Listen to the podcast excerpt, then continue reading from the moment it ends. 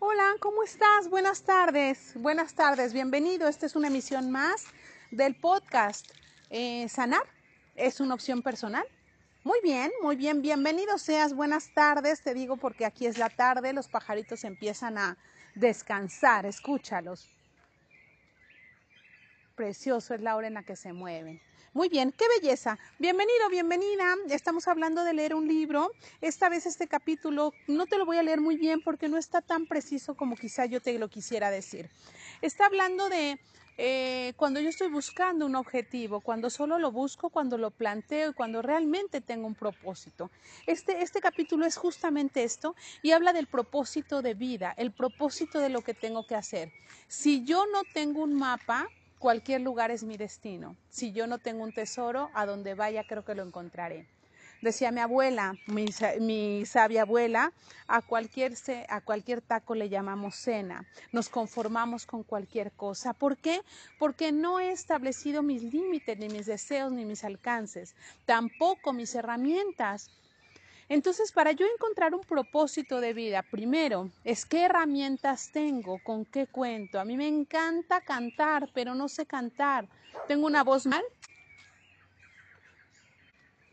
Pues tengo que aprenderlo, o si no, no lo haré. No es que no tenga que cantar, no estoy eh, condenado a no hacerlo.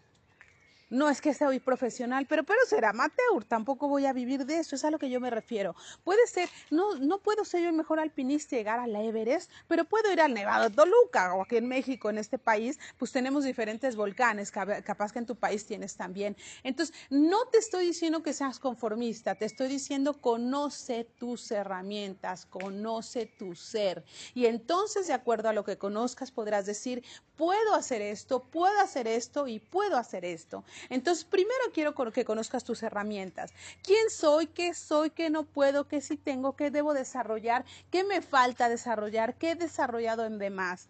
Eso habla de tus inteligencias, por favor, tu inteligencia emocional y todas tus diferentes inteligencias. Por favor, habla de todas juntas. Evalúate, yo te dejo una tarea. Haz un escrito al menos de tus fortalezas y tus debilidades. Si puedes hacer un FODA, va a ser maravilloso, es personal. ¿Qué es el FODA? Eh, fortalezas, que son mis capacidades y mis, habilidades.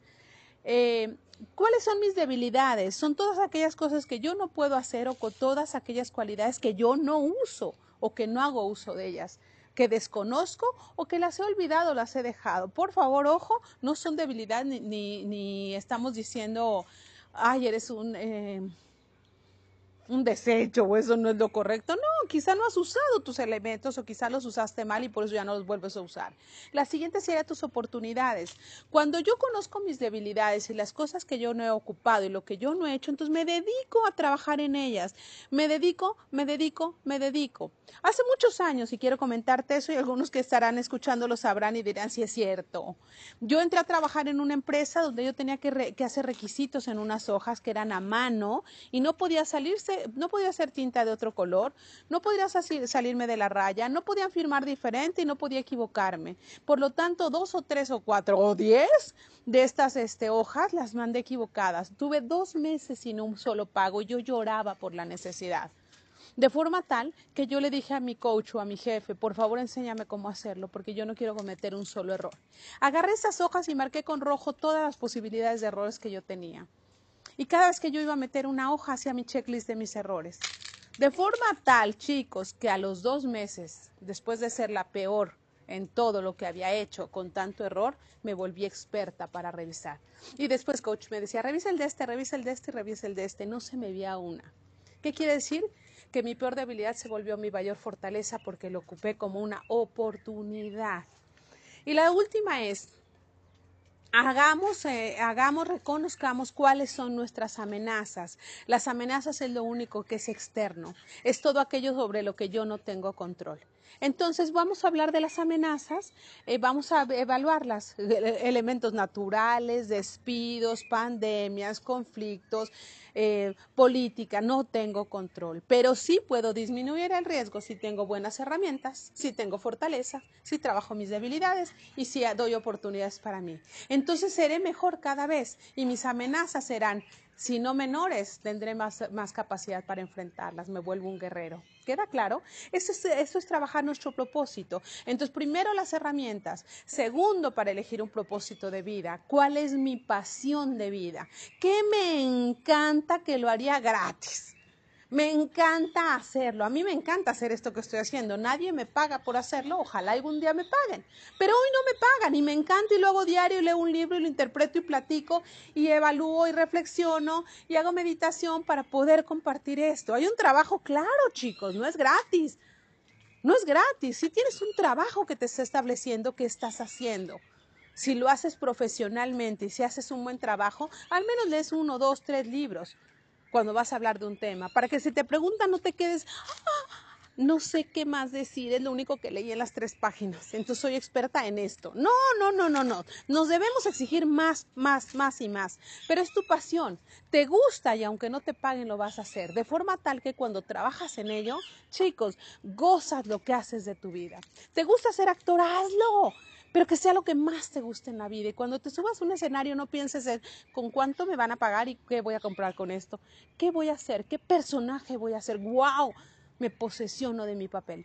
Si te gusta ser médico, ama la medicina, ama a los pacientes, ama la vida. Enfermero, médico, farmacéutico, basurero, no importa lo que tú seas, hazlo con esta pasión.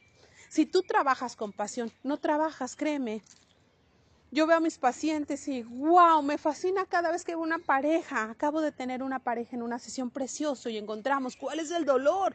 Y yo me siento satisfecha, completamente llena de decir una pareja menos que se deshace o una pareja que se fortalece, depende de dónde lo veas.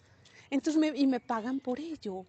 Cuando yo leo cartas, cuando yo doy este, cuando yo veo el oráculo, me encanta y me pagan por ello. E, eso es lo que yo te propongo. Te hablo de mí porque es mi experiencia, no puedo hablar de la tuya porque yo no estoy en tus zapatos. Pero ¿qué haces tú por ti? ¿Cómo vives? ¿Qué te gusta? ¿Qué te disgusta? Por favor, ubica cuál es tu pasión de vida y tómala con pasión, no a medias, por favor o frío o caliente, pero tibio jamás seas, por favor. Y la última, para tener un propósito de vida y realmente puedas vivir de este propósito, te pido por favor que evalúes el mercado. ¿A dónde puedes vender tus ideas? tus productos, tus capacidades, tus habilidades, tus aptitudes, a dónde, en qué mercado existe o lo puedo crear o no existe o está cerrado.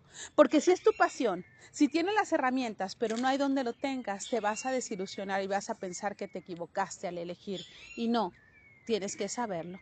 Entonces prepárate para ver, trabaja con cursos de ventas, porque todos, un buen vendedor, nunca se quedará con hambre. Debes venderte a ti, debes saber quién eres y qué vendes y qué promueves para ver en qué mercado te estás moviendo, para ver quién te consume en lo que tú estás haciendo.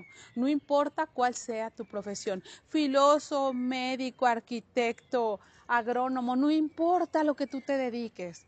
Por favor, véndete a ti mismo, busca un mercado de forma tal que estás ya encontrando el propósito. Y para cerrar, el propósito de vida es de vida, de toda la vida, de que empiezas a tener conciencia que te mueras. Entonces tienes que morirte como el expresidente Roosevelt, con un libro en la cama, habiendo leído con un plan, un amigo, un cuento, ¿qué más voy a hacer? Por favor, no dimitas, no cierres, no acabes antes de acabar. El proyecto se ve hasta el final en la vida. Es ahí cuando tienes que estar. Entonces lo vas a hacer de por vida. Hay propósitos pequeños, claro, el propósito cambia, claro, de acuerdo a la realidad. En un momento de paz, de serenidad, de armonía y de abundancia, mi propósito es tener un trabajo, subir, bajar, hacer, quitar, tener familia, hijos, pero en un momento de guerra mi propósito es sobrevivir. En un momento de hambre es comprar el alimento, en un momento de temblor es resguardarme.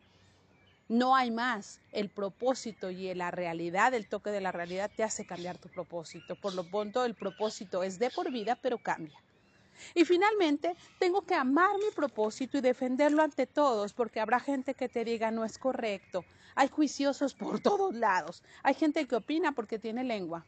Entonces, por favor, sé firme, sé seguro, busca y lucha por tu sueño, porque es tu sueño, tú eres dueño de tu vida. Te pido por, favor que definas ¿Qué es para ti un propósito? ¿Cuál es tu propósito? ¿A dónde quieres llegar? Tus habilidades y todo lo que platicamos para que puedas llegar lejos. Y después, ¿qué pasos estás dando para llegar ahí?